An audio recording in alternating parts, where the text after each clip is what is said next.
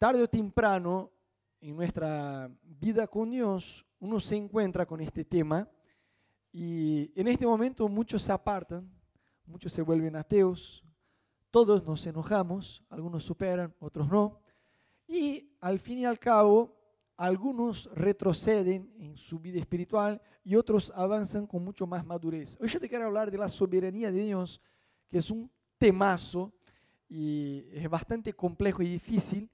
Y es gracioso porque cuando eh, yo escucho, viste, estos ateos famosos, que a veces uno es ateo por conveniencia, ¿no? porque les da mucha plata escribir libros diciendo que Dios no existe, la gente compra, eh, se hace famoso, conocido, viaja el mundo, se queda en, los mejores hoteles que hay, así que es una profesión, ¿no? Ateísmo. Pero bueno, la mayor parte de los ateos, si no todos, siempre tienen la misma argumentación de que si hubiera Dios, no existiría maldad en el mundo, ¿no? ¿Cuántos ya escucharon? Bueno, si hay Dios, si Dios... Si existiera Dios y Dios es bueno, no habría maldad en el mundo y chicos no estarían con hambre en África y no habría asesinato, no habría hambre, no habría un montón de cosas malas, no existiría hinchas de boca, eh, si Dios existiera.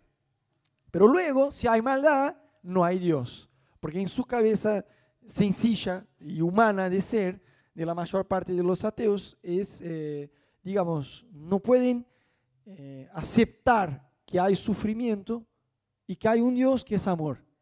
Entonces, en base a eso, construyen todas las teorías de la conspiración de que Dios no existe, eso y lo otro.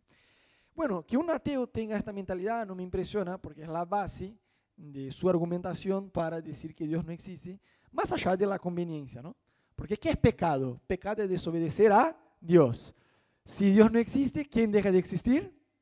El pecado. Y si no hay pecado, yo hago lo que se me cante. Yo me convierto en Dios, ¿me entendés? O sea, yo hago lo que yo quiero. Entonces, ser ateo es bastante conveniente por ahí. Pero bueno, que un ateo tenga esta base de argumentación, yo entiendo. Pero que un cristiano pase a aceptar en parte la mentalidad ateísta es algo que me impresiona. Y muchos pasan, otro día yo miré en, en, las redes sociales un amigo de Brasil que fue 25 años en la iglesia. Y hizo un posteo que ahora, digamos, era ateo, que no creía que Jesús era el Hijo de Dios. Y yo decía, wow, 25 años en la iglesia, era lo que yo decía, no, venir a la iglesia no significa absolutamente nada. Uno puede volverse un calentador profesional de sillas en la iglesia y no tener absolutamente cero eh, relación con Dios, ni, ni, siquiera te digo conocimiento bíblico, te digo eh, eh, revelación, conocimiento de la palabra, pero revelado por Dios, una relación personal con Jesús. Y muchos se vuelven ateos o qué sé yo, o creyentes raros que creen que no hay libre albedrío y cosas así, porque se deparan con el desafío de avanzar y madurar en la comprensión de lo que de lo que es la soberanía de Dios. ¿Dios es soberano, sí o no? ¿Dios es soberano, sí o no? Amén. Bueno, ¿cuántos lo creen que Dios es soberano?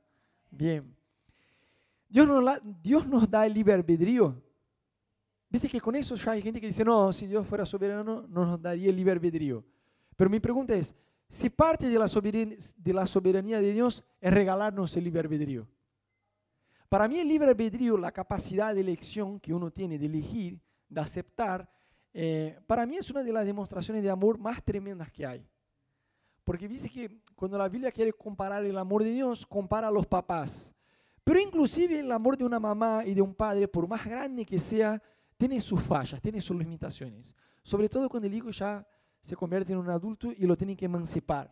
Como que le cuesta, ¿no? Es como, bueno, andate, no, pero quédate. Es como, hay una parte egoísta de los papás que no quieren emancipar a los hijos. ¿Sí o no? Y ahí implica el libre albedrío. Y Dios no es así. Parte del amor de Dios es demostrado por darnos el libre albedrío, la capacidad de elección, ¿no? Yo escuché una frase hace muchísimos años que decía así, que porque Dios es bueno, nos deja sembrar lo que querramos. Pero porque Dios es justo, nos deja cosechar lo que sembramos. wow, es una frase que me voló la cabeza, ¿no? Porque Dios es bueno, nos deja sembrar lo que querramos. Pero porque Dios es justo, no, nos deja cosechar lo que sembramos. Pasa que Proverbios 19.3 dice que el necio el tonto, o en la versión porteña, el gil, destruye su propia vida. sin embargo su corazón se vuelve en contra al Señor. Es la persona que destruye su vida con su libre albedrío. Y después dice, pero Dios no me ayuda. Y Dios de arriba dice, cabezón, yo te ayudo, pero vos no te ayudas con tus malas decisiones. ¿No? Entonces, ¿qué es la soberanía de Dios? En decir que Dios es soberano, decir, sí, yo creo que Dios es soberano, acá sentado en la silla en la iglesia, en un entorno donde todo te está mirando, y decir, sí, yo creo, amén, aleluya, gloria a Dios, santo es su nombre, aleluya. ¿no? Acá nos portamos como creyentes. Pero si mañana te echan el trabajo, si mañana no aprobas en, en, un examen, si mañana eh, la persona que más te gusta en tu familia, seguro no es la suegra, pero bueno, fallece, vos sí, pero estoy casado y ahora soy un viudo, joven, con 20 y pico, ¿no? Y qué sé yo, si todo va mal.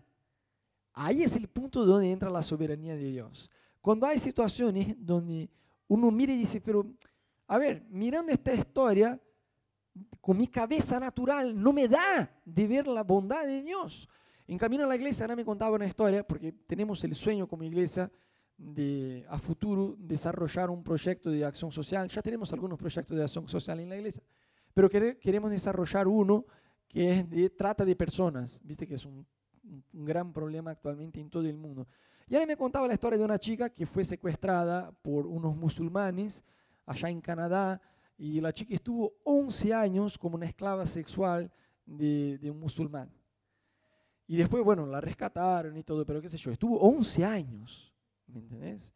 Y después de dos años, ella logró huir, encontró a su mamá y después de dos días que había, digamos, eh, sido liberada, el tipo volvió a secuestrarla de vuelta y ahí estuvo más eh, nueve años en eh, como esclava. Es una historia que uno escucha y dice, ¿y Dios dónde está? No sé si a vos ya te pasó. Para los demás es simple decir, ah, qué sé yo, no entiendo, pero Dios estaba. Pero cuando nos pasa a nosotros, por mucho menos que estar como esclavo sexual por 11 años, por pavadas, tipo, no aprobé en una materia, eh, qué sé yo, estoy enfermo, me echaron del trabajo, un pariente falleció, ya hacemos esta pregunta, ¿y Dios dónde está? ¿Sí o no? ¿O me pasa solo a mí? Todos nos hacemos esta pregunta. Y en algún momento en nuestra caminata con Dios nos enojamos con Dios. ¿Cuántos ya se enojaron con Dios? En serio, dime la verdad. ¿Cuántos ya hicieron esta oración como, Señor, no entiendo, qué bronca, yo te amo. Y estás así como, te portás bien, pero por adentro eh, estás recontra enojado. Entonces la soberanía de Dios, decir que Dios es soberano y que lo creemos, es fácil. Pero de verdad, es más, más allá de entender, porque la soberanía de Dios no es algo solo que uno entiende, sino que acepta, sin entenderlo, por fe. Porque hay situaciones que nos llevan a un extremo, a un límite. Entonces, cuando no entendemos a Dios, cuando Dios no se porta según nuestras expectativas. ¿A cuánto ya te pasaron? ¿no? Que, vos hiciste una oración, estaba re creyente que te iba a pasar tal cual oraste. Señor, yo te pido que pase eso, eso, eso. Y el día siguiente vos estaba con la expectativa full y se pasó todo lo contrario. No solo Dios no contestó, sino que la situación se, se, eh, se puso peor. ¿Sí o no?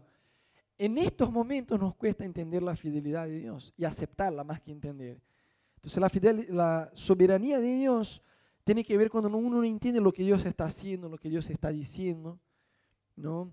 O cuando parece que Dios no nos escucha, o peor, cuando parece que Él no nos quiere escuchar. No sé si vos ya tuviste esta sensación como, ah, Dios no me quiere escuchar. Bueno, este es el momento donde nos cuesta entender la soberanía de Dios. Por eso yo decía que es un tema bastante complejo y difícil de entender, pero uno como cristiano debe madurar en eso, porque yo decía, ¿no? De los ateos, cualquier día de estos voy a hacer un video que ya tengo todo el guion en la cabeza, pero todavía no me dio el tiempo de hacer. Y los ateos tenían razón, donde yo voy a decir que no hay Dios. El Dios que ellos pintan, realmente este no hay, porque lo reducen Dios a una suerte de genio de la lámpara que está para complacer nuestros caprichos y nuestras peticiones. Como si fuera un tipo, un mozo que está ahí para servirnos todo el tiempo. Y no es así. Viste que hoy en día se predica en muchos lados, obviamente no voy a mencionar a nadie en nombre, porque no es el propósito de la prédica, criticar a nadie, pero en muchos lugares se predica un evangelio que no tiene nada que ver, que es venir a Cristo que Dios te va a solucionar la vida. Y sí, en parte hay respuestas de oración, hay promesas de Dios. Jesús dijo en su palabra, ¿no? Vengan a mí todos ustedes que están cansados y sobrecargados y yo les daré descanso. Pero hay una otra realidad del Evangelio que es, es una promesa y que a nosotros no, no, nos gusta acordarnos que es una promesa y menos que Él la cumpla, que es en el mundo ustedes van a tener aflicciones. Está en la Biblia. Ustedes van a sufrir en lo que está diciendo. Y hay gente que dice, pare de sufrir. Siendo que la Biblia dice, Jesús está diciendo, en el mundo ustedes van a sufrir. Es más, la Biblia dice que Jesús aprendió la obediencia por las cosas que sufrió. ¡Wow! Mira qué locura. El Hijo de Dios aprendió la obediencia por las cosas que sufrió. El Evangelio dice, el que quiera seguirme a mí, Jesús está diciendo, ¿no? Ni cada uno niega a sí mismo y cargue su cruz. Cruz habla de muerte. Obviamente no está hablando de una muerte natural, pero morir en, este contexto bíblico es a tu vida, renunciar tu vida. Cantar es muy fácil, ¿no? Ya no vivo yo, Cristo vive en mí. Y alguien te ofende. Así, yo, yo vivo porque Jesús no guarda rencor y yo estoy con ganas que esta persona se muera, ¿no? Y ahí, entonces cantar, ya no vivo yo, Cristo vive en mí, es muy fácil. Perdonar quien nunca tuvo la humildad ni siquiera de reconocer que falló con vos y pedirte perdón. Cuando todo va mal es que entra la soberanía de Dios. Acá hace dos años, en 2017, vino el equipo este de Joinville, de la iglesia del Pastor Dudú. Eh, ¿Cuántos estaban? A ver, solo. Bien, dos, tres, tres, bien. Ah, estaban solo tres. Vino el equipo este de Joinville y un tipo que estaba allá, eh, se llamaba Lucas, es un tipo alto, flaquito, pelado, y vino con la esposa y la esposa estaba embarazada. No, no, estoy seguro, pero creo yo que ya era tipo seis meses de embarazo, algo así. Y ellos vinieron, nosotros oramos por ellos, era una pareja muy de Dios. Ellos regresaron a Brasil y como, no sé, dentro de un mes que estaban allá, o sea, o sea, ella debería tener más o menos, no estoy seguro, pero creo que era algo como ya siete meses embarazada. Ella estaba yendo al trabajo en auto y chocó el auto y ella falleció, y obviamente el nene que estaba en la panza también falleció, y ellos ya tenían un hijo de un año, año y pico. Y el tipo se encontró viudo, con, digamos, muy joven, y con un hijo de un año y pico para cuidar. Y este es el momento que vos decís, está bien, Dios es fiel, sí, pero si yo te pregunté dónde estaba la fidelidad de Dios ahí, si uno es sincero y no trata de, ah, sí, porque Dios sabe, no, si vos dejas con que el lado humano venga, ¿no? Vos decís, sí, no sé, sé que Dios es fiel, pero en esta situación, te soy sincero, no sé, ni idea. ¿Por qué permitió? ¿No? Porque la chica estaba embarazada, qué sé yo, que por lo menos entonces ella no se hubiera vuelto embarazada. Hubiera vuelto embarazada, está, bien dicho. No, no, se hubiera quedado embarazada. En el portuñol existe, chicos, perdón, tienen que aprender portuñol. Que entonces por lo menos ella falleciera, digamos, era, eh, qué sé yo, no era tan fea la situación cuando fallecer embarazada de siete meses, ¿me entiendes? O sea, qué sé yo, son cosas que uno no entiende y, no sé, te encontrás con una enfermedad y, luchás para ser sano y orás y crees y ayunás y haces todo lo que dice la Biblia y crees, y perseverás en oración y la enfermedad sigue y no sos sanado. Y ahí vos decís, y, la soberanía de Dios, eh, es difícil de entender. ¿no? En tu vida financiera tenés dificultades, en relaciones. Hay un montón de situaciones que uno se encuentra y dice, ¿y dónde está Dios? Y no estoy diciendo de actuar como creyendo que Jesús es una suerte de genio de la lámpara, este, sino más bien situaciones reales de dificultad que vos decís, ¿y dónde estaba Dios? Yo no logro reconocer ni siquiera ver dónde estaba la fidelidad de Dios en esta situación. Sabéis que con Ana hoy tenemos eh, a Meli, que ya va con casi dos años, y ya viene en camino Daniel, ¿no? Pero tuvimos tres embarazos que perdimos uno tras otro. Perdimos, Ana digo, amor, estoy embarazada, eh, no, lo perdí. Bueno, alabado sea Dios, Dios te amamos, no entendemos, pero te alabamos. Entonces, de vuelta, ahora estoy embarazada. Yo, genial, va a ser mellizos, porque Dios es un Dios de restitución, aleluya. Y después, amor, perdí. Ah, ¿Cómo así, Señor? Uno, dos, pero está bien, alabado sea vos. Y ahí la tercera vez Ana se vuelve embarazada se queda embarazada. Y no solo perdimos, como ella tuvo que hacer una cirugía de emergencia, la sacaron una de las trompas. Y en este momento ya no orás como Señor, alabado sea, no, ya como entraba a, la patada en la habitación para orar, no, Dios, ¿cuál es tu problema conmigo? ¿No? ¿Qué es lo que yo estoy haciendo mal? Porque uno asocia, si está con sufrimiento y dificultades es porque hicimos las cosas mal.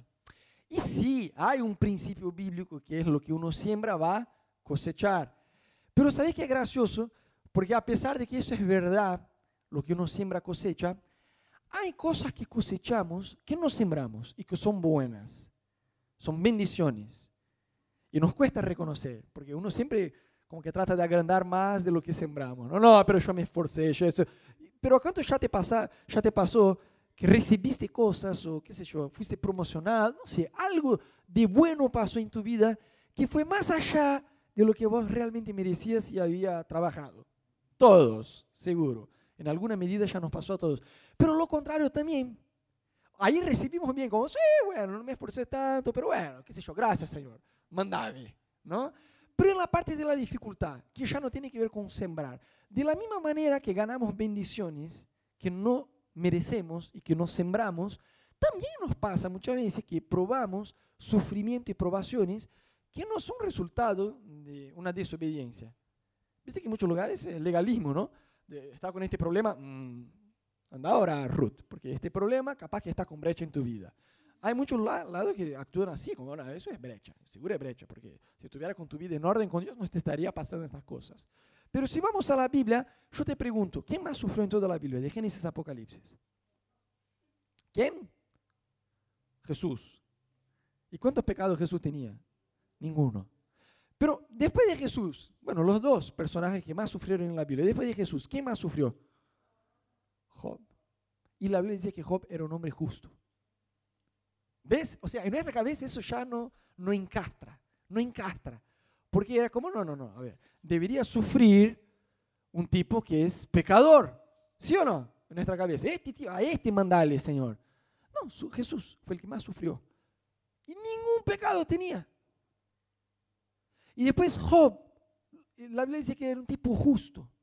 Obviamente tenía pecado, pero dentro del contexto de su época, la Biblia dice que es más, el sufrimiento en la vida de Job empezó por un orgullo que Dios tenía de Job. Es decir, este chico es tan bueno, pero tan bueno, que eso fue lo que sucedió para empezar la historia de Job, el sufrimiento en su vida. Yo leyendo la historia de Job decía, Señor, yo estoy lejos de que vos tengas orgullo de mi vida como lo tenía de Job, pero confieso que me da miedo de obedecerte mirando la historia de Job, ¿no? Porque imagínate, si yo empiezo a hacer las cosas bien y mejoro y voy a crecer en santidad, y un día Satanás te visita y vos decís, fíjate mi hijo Rodo, cómo me obedece. Y, me pasa lo mismo que Job, no, a lo mejor me quedo ahí como, ¿no? No sé a cuánto ya te A mí ya me pasó a decir, bueno, qué sé yo, me daba miedo y es más, me pareció una tremenda injusticia con Job. Porque ya el tipo sufrió por una discusión de Jesús con Satanás. Y yo sé, Satanás viene y dice, no, Job, te sirve, es fiel y todo porque tiene salud porque tiene plata, porque tiene eso, porque tiene el otro. Y Jesús le dice, bueno, sácalo, saca entonces. De la noche a la mañana el chabón pierde todo, todo, todo, todo, todo pierde. De un momento a otro. Y sigue fiel. Yo digo, no, yo ahí ya, chao, olvídate. No, señor, ya, ¿no? Me enojaría mal. Job a veces no parece que es real. Yo leo la historia de Job y digo, no, no, no, no, el tipo no era humano, el tipo era un ángel, qué sé yo. Porque nadie iba a eh, reaccionar así. Yo me enojaría de una ya. Después Satanás dice, no, está bien, pero más allá de las finanzas, eh, deja que yo saque la vida de sus hijos, a ver qué le pasa. Y el tipo sigue fiel. Yo digo, no, no, no, y aparte perdió todos los hijos, no, perdió un hijo, perdió todos los hijos. O sea, yo olvídate, ¿no? Un embarazo interrumpido ya me enoja. Imagínate que si Dios permite que Meli eh, se muera, ¿no? Entonces uno se enoja por pavadas. Y yo siempre digo que cuando pasa situaciones así, no sé, alguien pierde un un familiar, un pariente, el cónyuge, alguien que vos realmente amás. Yo siempre digo, y es muy fácil decir, ¿no? vivir del otro lado es más difícil, pero yo siempre digo que uno tiene dos elecciones. O enojarse con Dios o ser agradecido por Dios del tiempo que tuviste con esta persona. Por ejemplo, si Meli falleciera hoy, seguro yo tendría un montón de crisis con Dios, pero mi parte egoísta, inmadura, eh, cuestionaría a Dios, Señor, tres embarazos y, y, mira lo que pasó. ¿Por qué? ¿Qué onda? ¿No? Pero un lado más creyente, aleluya, que todos tenemos un lado más así, amén. Un lado más creyente diría, Señor, gracias porque este un año y casi diez meses eh, fue la mejor etapa de mi vida. Gracias por darme el privilegio de haber tenido este tiempo con ella. ¿Me entendés? O sea, siempre uno va a tener dos elecciones. Y es gracioso que hay cosas, ya hablamos de eso en otros domingos, que hay cosas que yo, muchas veces que, eh, situaciones donde Dios actúa de una manera que parece bipolar. ¿Sí o no? En serio. No hace falta fingir ser el super cristiano maduro y espiritual. Podemos ser sinceros con Dios en nuestra, en nuestra vida. Es más, yo descubro que a Dios le encanta cuando realmente somos sinceros en, hablar con Él de nuestras crisis. ¿no? Vos mirás a Abraham, el tipo era viejo, no podía tener hijos. Dios, la cosa no arranca con Abraham, arranca con Dios. Dios le da una promesa que va a tener un hijo, varios hijos, que va a ser de él una gran descendencia, qué sé yo. Que todas las naciones, todas las familias del mundo iban a ser bendecidas por, por su descendencia. Bien, el tipo no, entonces la cosa arranca con Dios. El tipo no puede tener hijos, Dios le da la promesa que va a tener hijos. Después de muchísimo tiempo tiene un hijo. El hijo crece y cuando está creciendo el tipo está recontra contento que con la promesa Dios dice, mátalo. No, no, no, no, no, no, no, no, para, para, para, para, para, para, para. A ver, repasemos, no, no, no, no, no, repasemos las cosas. No podía tener hijos. Vos me das una promesa que yo voy a tener hijos. Lo creo, tarda un montón, pero viene. Ahora viene, viene con salud, va creciendo y vos me decís, matalo. ¿Vos qué onda? Yo soy bipolar. No sé vos, yo actuaría, yo actuaría así. Pero es gracioso que, por ejemplo, en la historia de, de Abraham, vemos que Dios nunca quiso Isaac. Dios quería a Abraham. Al pedirlo Isaac era la forma de tener a Abraham. Y entonces cuando Abraham llega a este lugar de renunciar, Dios dice, no hace falta, te estaba cargando. Yo quería tu corazón. Dios nunca quiso Isaac, Dios siempre quiso a Abraham. Y así es con nosotros. Dios nos quiere a nosotros, no quiere las cosas que Él nos pide este laburo, esta relación, esta dificultad, eh, la plata, lo que sea, tu tiempo. Dios nos pide estas cosas. Cuanto más cosas Dios nos saca, más cerca de Él estamos. Yo escuché una frase otro día que decía, cuanto más lejos vos querés ir en Dios, menos cosas podés llevarte. Y es así. A veces Dios nos saca cosas de la mano y está genial. Duele, nos enojamos. Pero es ahí donde maduramos con Dios. Porque sabes qué, venir a la iglesia, alabar a Dios cuando todo va bien, cualquiera lo puede hacer. Es la mentalidad ateísta, ¿no? Dios está para servirme a mí, aleluya. No, no es lo que dice la Biblia. Nosotros estamos para servirle a Él. Ya dijimos en otros domingos, ¿no? Que oración no es solamente un tiempo donde yo puedo obtener algo de Dios, sino principalmente donde Dios obtiene algo mío. Donde yo estoy orando y Dios me convence, cabezón yo quiero más de tu tiempo. Yo quiero más de tus prioridades. Yo quiero más de tu energía. Yo quiero más de tu compromiso. Yo quiero más, yo quiero más de vos. Pero la religión nos enseña a usar a Dios, entre comillas, como si fuera posible, no lo es, pero nos enseña, ¿no?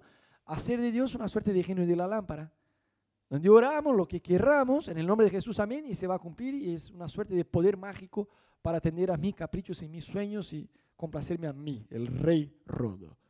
A veces actuamos así. Pero cuando oramos de verdad, con la comprensión bíblica de la cosa, Dios nos lleva a un camino de muerte, donde nos duele, y nos duele un montonazo. Y es ahí donde vos madurás. No es obtener algo de Dios en la oración, es donde Dios obtiene algo tuyo, donde Dios obtiene una renuncia más profunda en tu vida.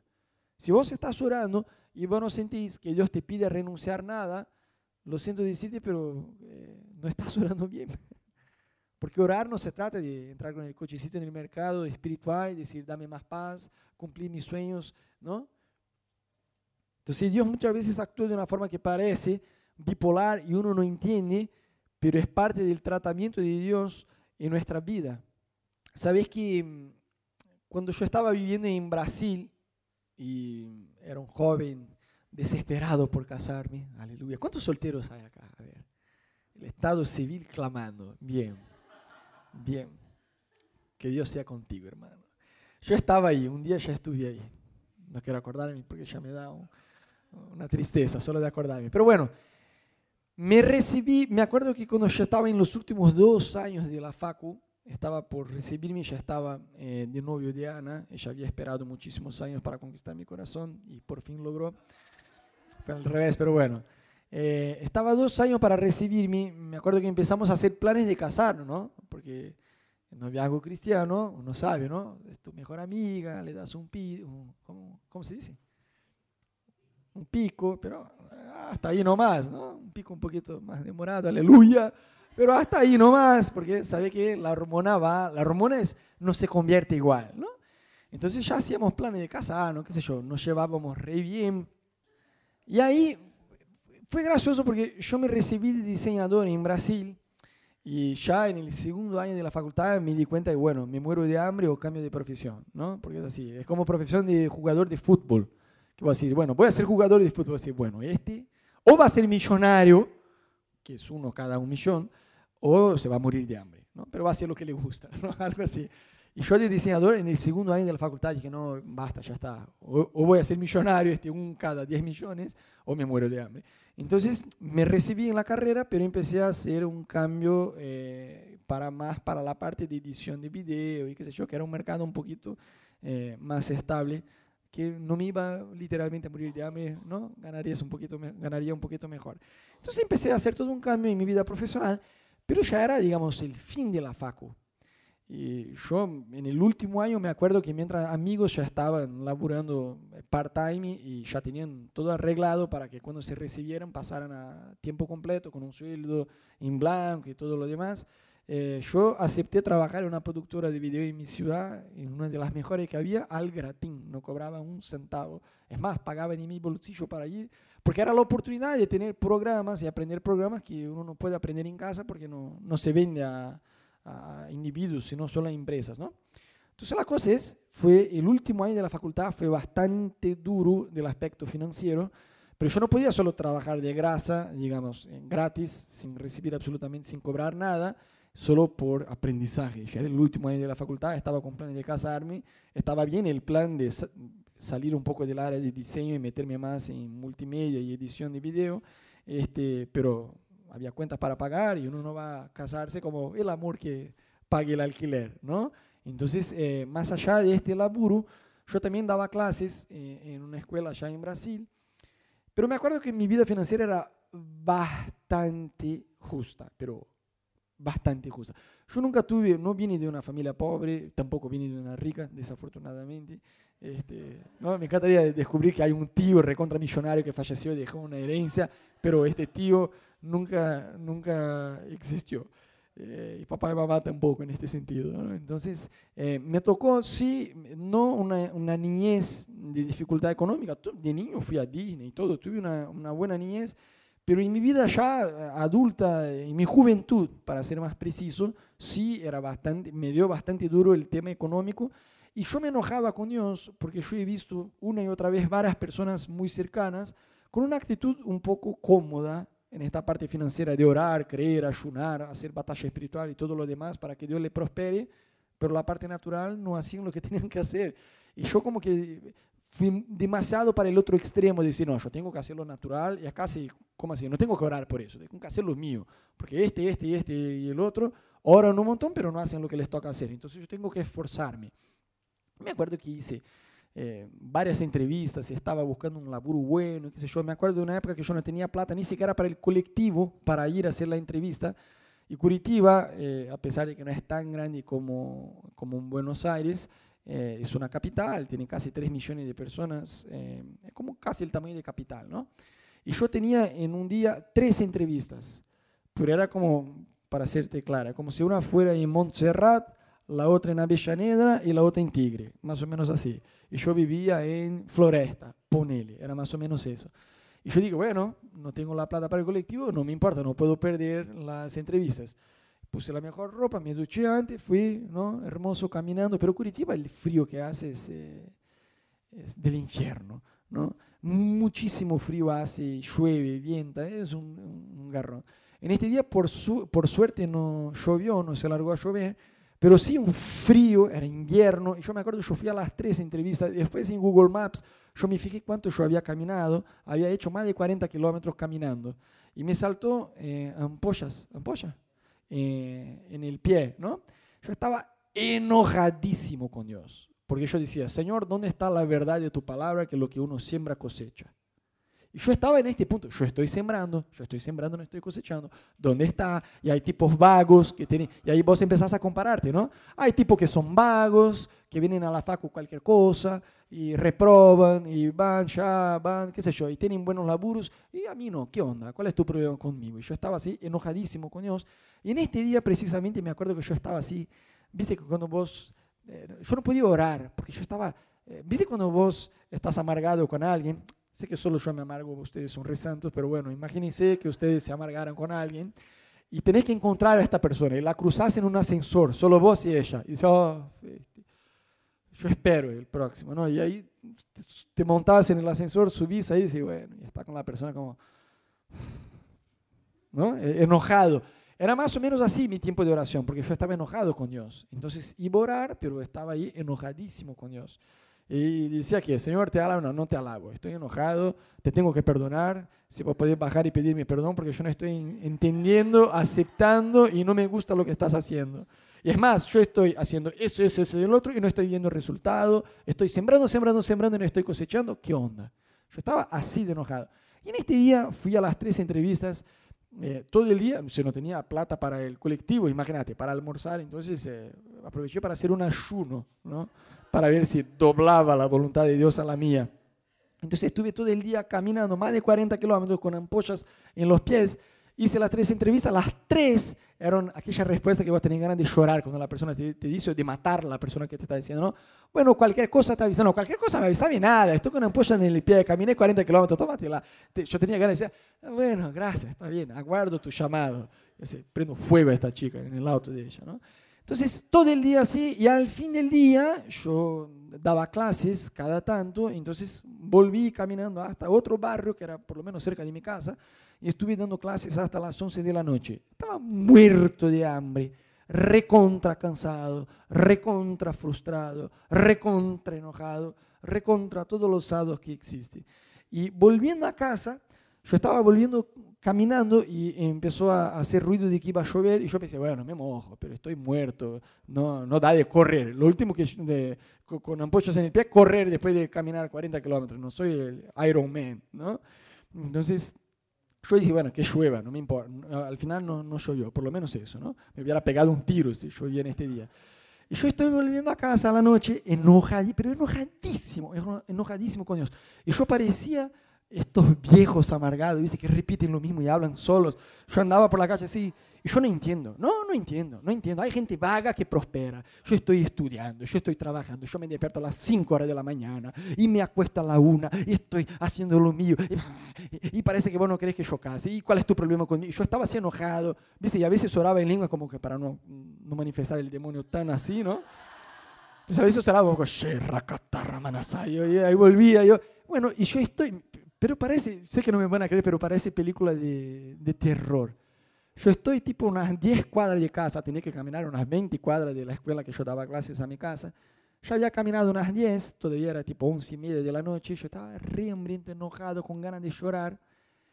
Y de la nada, así, yo escuché un ruido como plach. Y miré en, en mi pecho, había huevo. sé que no me van a creer.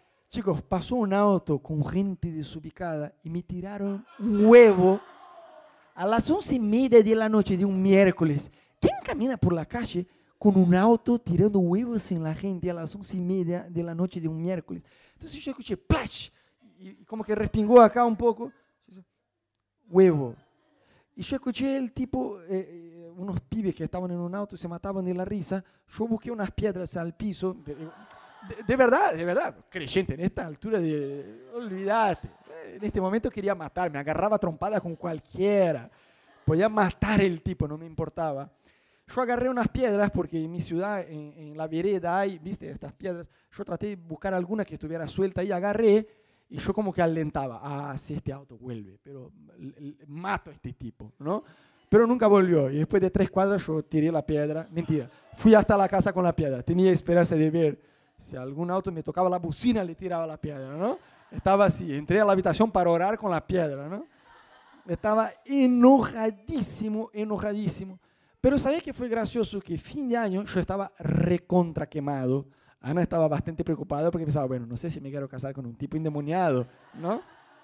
Y yo, es que no entiendo, no entiendo. Yo tampoco entiendo, deja de decir eso, yo tampoco entiendo. Y, pero ¿por qué me está pasando eso? ¿Y por qué me está pasando eso? ¿Y por qué Dios no? ¿Y dónde está la verdad de lo que uno siembra? Mi, mi pelea con Dios era esta, lo que uno siembra cosecha. Yo estoy sembrando, no estoy cosechando. ¿Qué onda?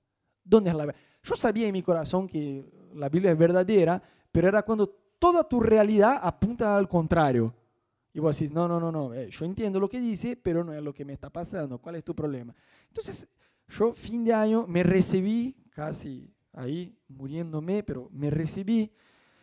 Eh, y me tomé 15 días en una carpa, porque no tenía plata para pagar eh, nada mejor, ¿no? Entonces era 5 reales el día, entonces me agarré una plata de un curso que di y me fui a, a una isla allá cerca que se llama Isla do Mel, y estuve 15 días eh, ahí en un campamento solo, porque fui fuera de temporada, o sea, la isla estaba desierta, no había nadie ahí. Estaba yo, el demonio que había en mí y uh, uno, algunos, algunos eh, nativos ahí de la isla.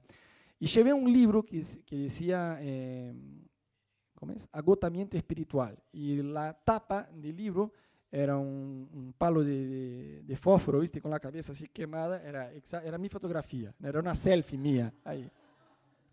Llevé este libro y yo estoy ahí, y fue bastante interesante porque Dios tiene toda la paciencia del mundo, ¿no? Nos deja insultarlo, nos deja enojar, y cuando uno se calma, y, ahí Dios dice, listo, ya está, no, hay más, y ahí vomitas todo lo demás, y ahí cuando vos terminas todo el teatro, Dios dice, está bien, cabezón, entonces vení ahora que yo te voy a mostrar.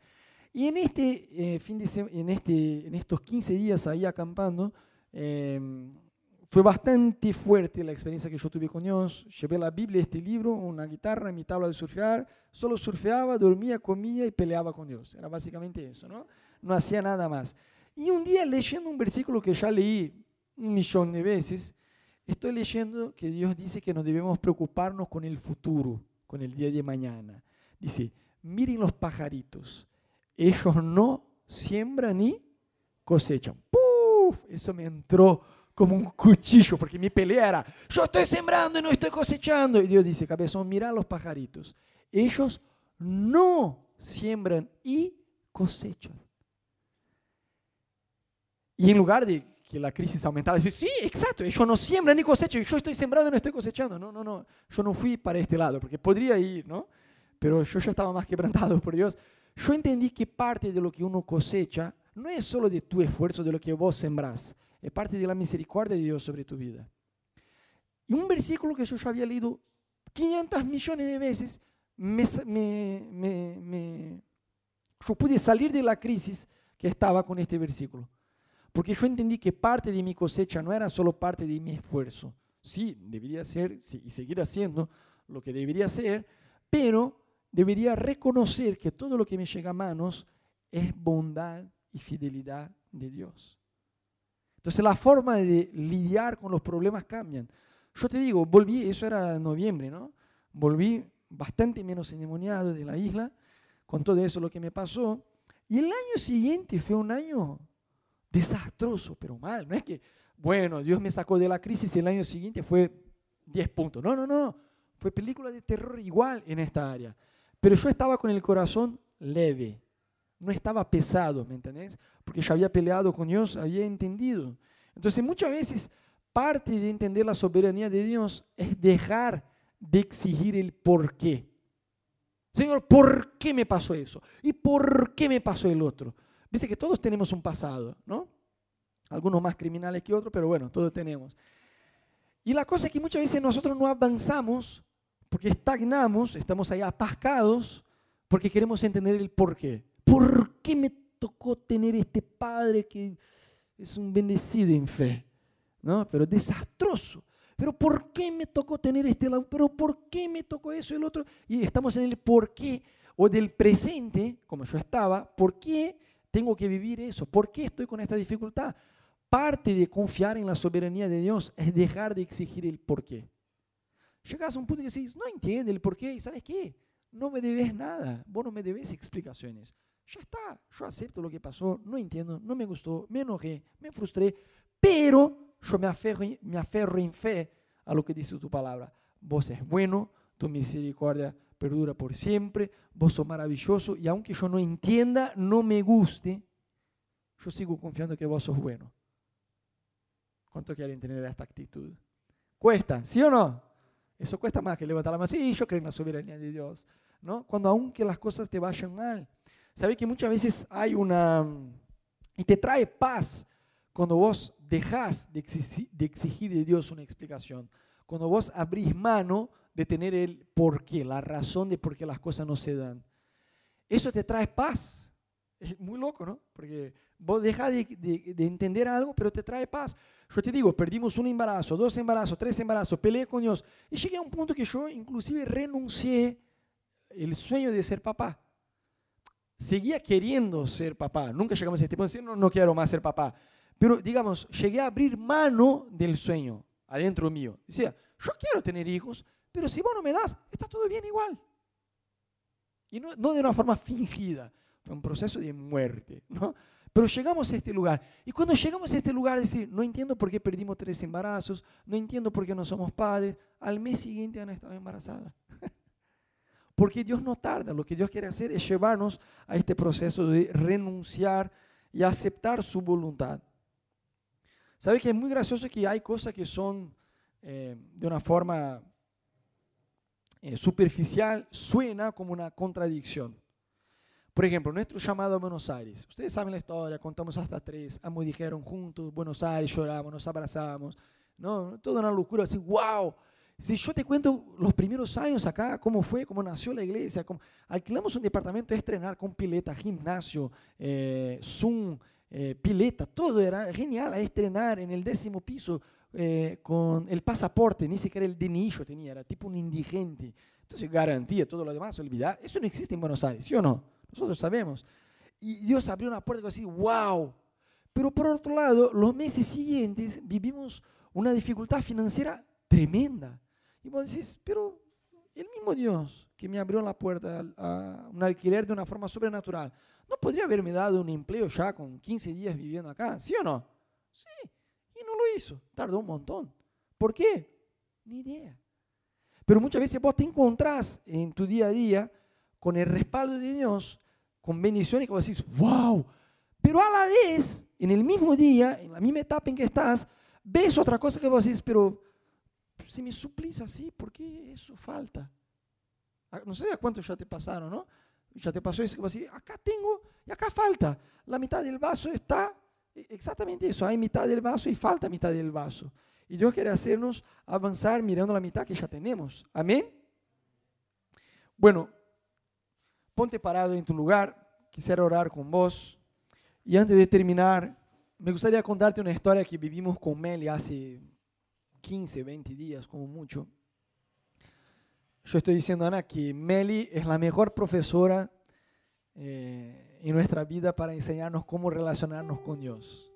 Con un año y diez meses, ella ya me dio varias clases de cómo debemos relacionarnos con Dios. Hace unos 10 días más o menos fuimos al shopping con ella y entramos ahí, una, viste que a Meli le encanta el Mickey Mouse. Dice, Kike Mouse, Kike Mouse, el mouse. Y pide todo el día mouse porque le encanta el Kike Mouse. Kike y Minnie Mouse, le encanta. Y fuimos, yo decía a Ana, bueno, ella es tan buena, tan bueno, vamos a dar un, ella tiene un muñequito del Mickey Mouse, y lo abraza, y lo besa, y duerme con él, es eh, increíble. Y fuimos a una tienda con ella y yo le decía Ana, yo quiero dar algo del mouse, porque a ella le encanta el mouse, ya tiene muñequito, pero yo quiero darle, qué sé yo, un libro del Mickey Mouse algo así, porque a ella le encanta leer también. Eh, va, leer, ver imágenes, ¿no? Leer, sí, sí, el diario le encanta leer. Y estábamos ahí en, en una tienda llena de juguetes en, en el shopping Unicenter y ella miraba y había un muñeco grandote ahí en la puerta que era del Minnie Mouse. Y ella abrazó el Minnie Mouse y lo besaba. Y la gente pasaba y se reía. Y ella decía, el mouse, el mouse. No, Mickey Mouse. Y dice, ay, Mickey Mouse. Y hacía cariño, cafuné y qué sé yo. Y le besaba. Estábamos ahí. Entonces, con Ana buscábamos algunos regalos y comparábamos con otras tiendas. Entonces fuimos tipo a tres, cuatro tiendas. Y entrábamos y ella agarraba otros muñecos que había, y abrazaba y besaba y agarraba unos juguetes. Y cuando decimos, bueno, ahora vamos a otra tienda, ella no se portaba como estos chicos que hacen berrinche, ¿no? pero yo quiero el juguete. ¡Ah, ah, ah! Y el padre le compra el juguete para como que el demonio se calme, ¿no? No, yo decía, bueno, hija, vamos a otra tienda. Ella decía, chao, chao, Mausi. Y agarraba nuestra mano y se iba. Y yo ya con ganas de llorar mientras la llevaba, ¿no? Entonces entramos a la segunda tienda, entramos a la tercera tienda y ella agarraba los juguetes y decía, bueno, ahora vamos a devolver el juguete porque estábamos viendo qué íbamos a comprarle a ella, ¿no? Y decía, chao, chao, juguete. Y decía, chao, chao, juguete. Y, se iba. Y a la tercera yo ya estaba a punto de largarme a llorar, ¿no? Y, yo estaba pensando, porque el Espíritu Santo, Santo ya me estaba diciendo, cabezón, así tenés que confiar en mí. Ella no hacía berrinche pero yo quiero, pero vos dijiste que íbamos a comprar un juguete, ¿y dónde está el juguete? Y yo quiero el juguete, y a mí me gusta el Mickey Mouse, y dame, y no lo quiero largar. No estaba, decía, chao, chao, Mickey Mouse, chao, chao. Vamos a otra tienda, chao, chao, vamos a otra tienda. Y Mel es tan dulce que si yo comprara un juguete con ella, ella no quiere el juguete, ella quiere jugar conmigo. ¿Ves? Y cuando yo estoy en casa con ella, ella está jugando algo y ella no quiere jugar sola, ella juega conmigo y en un, juega cinco minutos y ya deja el juguete y viene y se acuesta así, mi upa, y quiere estar conmigo. A ella le encanta más estar con el papá y con la mamá también que estar jugando con el juguete. Porque para ella lo más importante no es el juguete, es estar conmigo.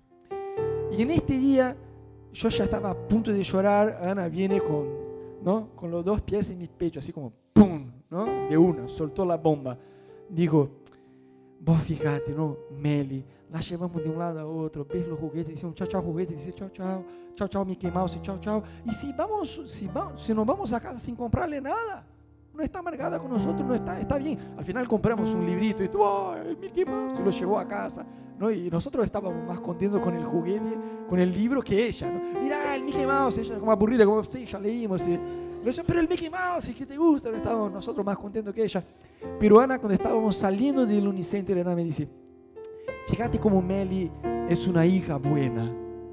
Ella no se queja de nada, de nada. Puede estar con el pañal con caca, con pis, con sueño, con hambre, pero no se enoja, no se enoja, no se queja, está todo bien. Si le damos el regalo está bien, si no le damos está bien.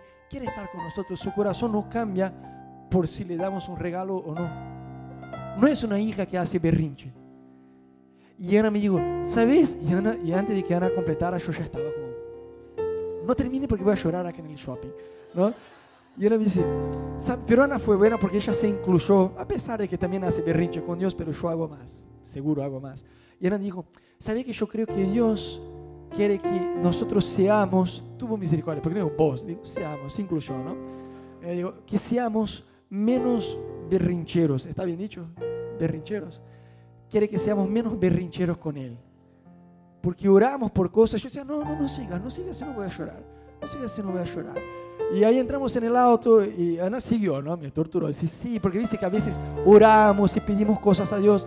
Y si Dios tarda, ya nos enojamos. Y si Dios nos da, también nos enojamos. Y si Dios da, no somos muy agradecidos porque con un mes ya nos enojamos que recibimos somos estos hijos que hacen berrinche. Y yo dije, sí, pero yo más. Y Ana dice, sí, vos más. Yo dice, no, pero yo estoy arrepentido. Y ella dice, no, pero de verdad, vos haces bastante berrinche con Dios. Y yo llorando decía, pero deja de decir eso, yo estoy reconociendo, ¿no? Pero yo creo que Dios quiere llevarnos a un lugar donde de verdad nos vamos a relacionar con Él, no solo por las cosas que Él nos da, si tenemos salud, si tenemos plata, si todo va bien, si el matrimonio va bien, si tenemos mucha plata en el bolsillo, joya, Señor, te amo, estoy. No, no, no, no, no, no, no. Si tenemos eso, joya, gracias. Pero si no tenemos, ¿será que con solo, entre comillas, solo lo que Jesús hizo en la cruz, ya está? Muy pronto vamos a empezar a cantar una canción acá en la iglesia y no es chiste, es verdad, que parte de la canción dice, Jesucristo no me debes nada. Y esta semana yo escuchaba esta canción y viste que ahora YouTube tiene la opción de poner en loop la canción, ¿no? Entonces termina y esta, y esta no había publicidad ni, ni nada. Entonces yo estuve ahí, lloraba.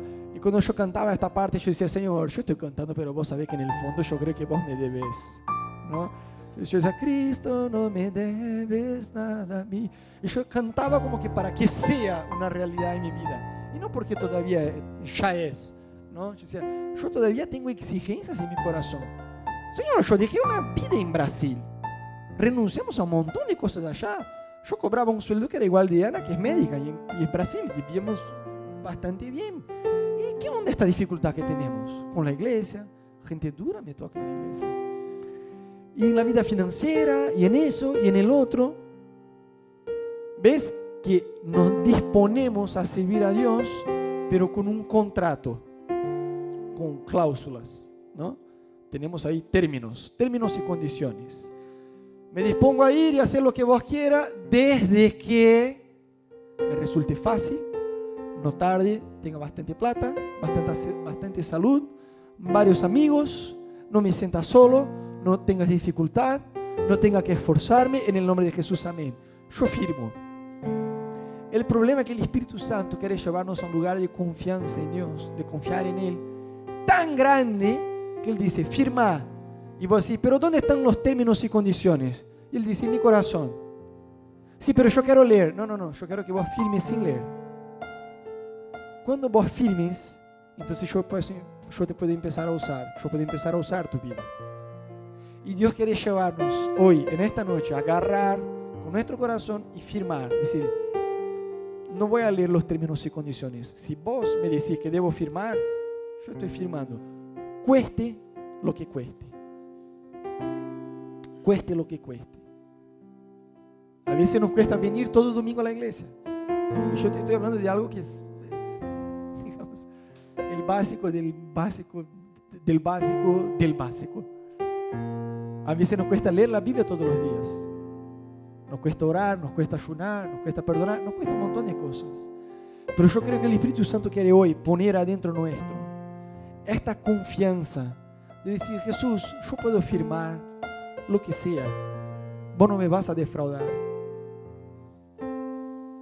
Cerra tus ojos ahí dos minutitos en tu lugar. Abrí tus manos. Permite con que el Espíritu Santo en esta noche pueda atraer tu corazón. Vos podés ser como Meli en el shopping, que estás tan enamorada, tan enamorado de tu papá, que lo más importante en tu vida es estar con él,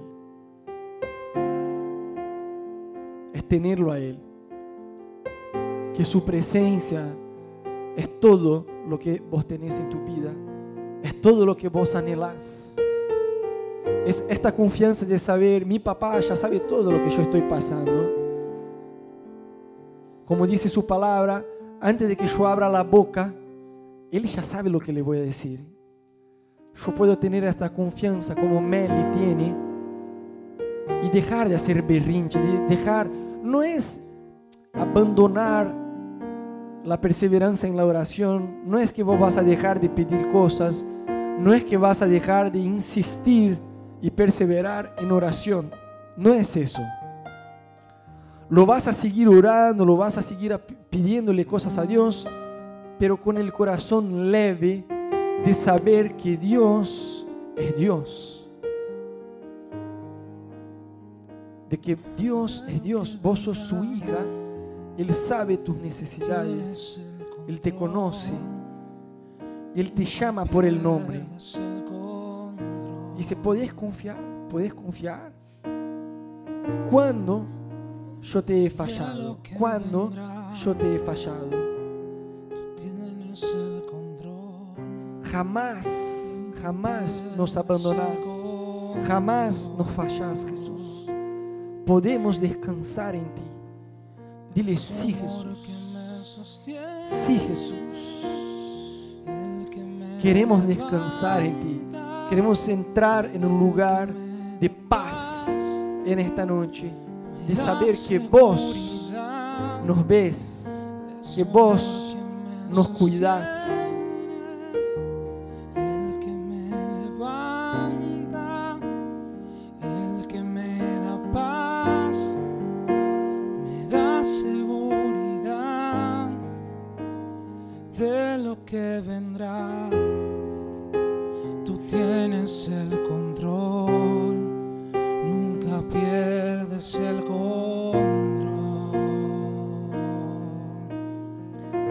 Que en esta noche el Espíritu Santo quiere sacar de nuestro corazón todo temor. Yo siento que hay personas acá en esta noche y vos estás luchando con un profundo temor por el futuro, por el día de mañana, por lo que te va a pasar.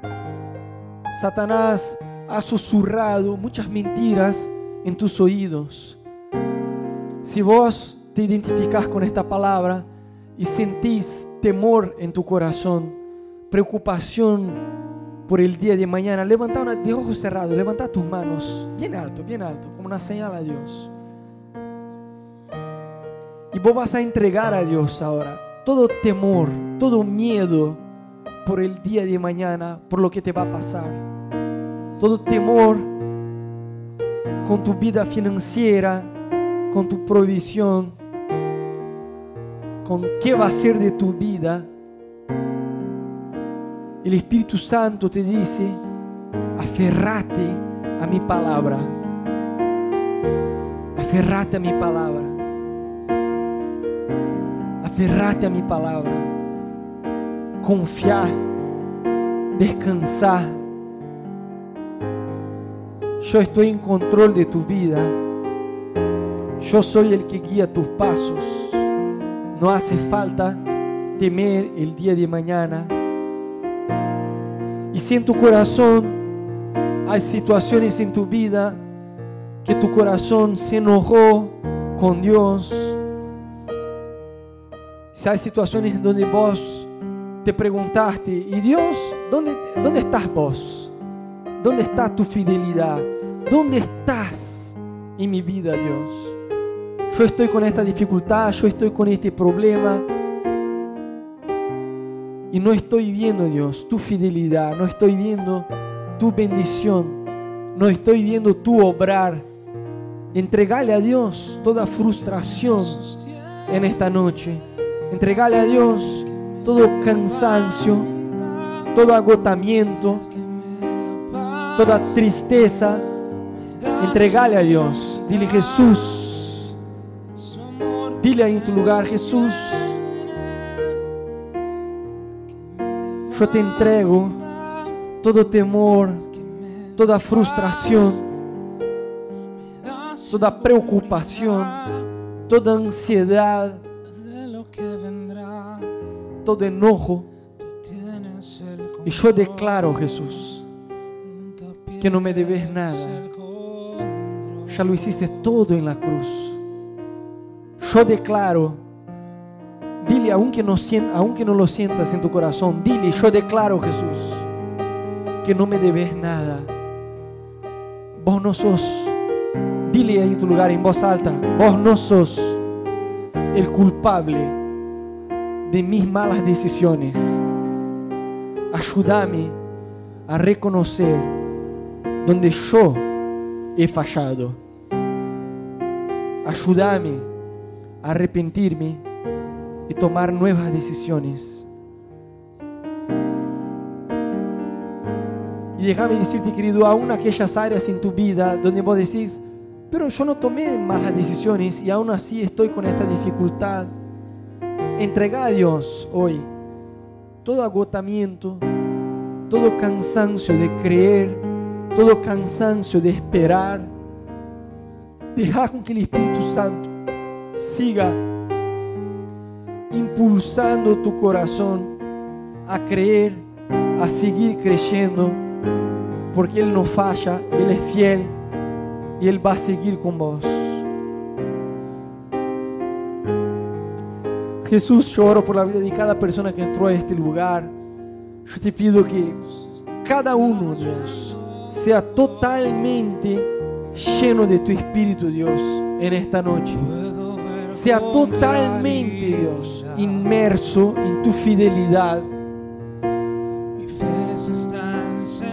Ayuda a cada uno de ellos, Dios, a encontrarse con vos y a descansar en tu presencia, Dios, de saber que vos sos fiel, vos sos verdadero, vos no tardas, aun cuando en nuestra cabeza humana parece que estás sin escucharnos, sin actuar, no es verdad. Elegimos en esta noche creer en tu fidelidad. Elegimos creer que vos sos bueno. Vos sos bueno y tu misericordia perdura por siempre. Dile en voz alta y en tu lugar, Señor Jesús. Más alto, dile, Señor Jesús, yo elijo creer.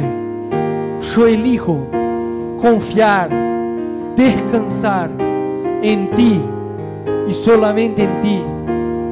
No quiero y no voy a confiar en mis fuerzas. Mi esperanza no está en mi jefe, en mi trabajo, en un nuevo gobierno, en la plata, en bienes o en cualquier otra cosa. Mi confianza está en vos.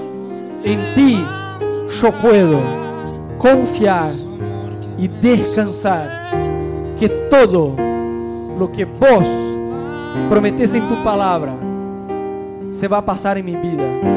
Porque vos sos bueno, vos sos poderoso, aun cuando no lo veo, aun cuando no te veo, aun cuando no te siento. Y es más, aun cuando todo va mal, yo elijo seguir creyendo en tu palabra. En el nombre de Jesús.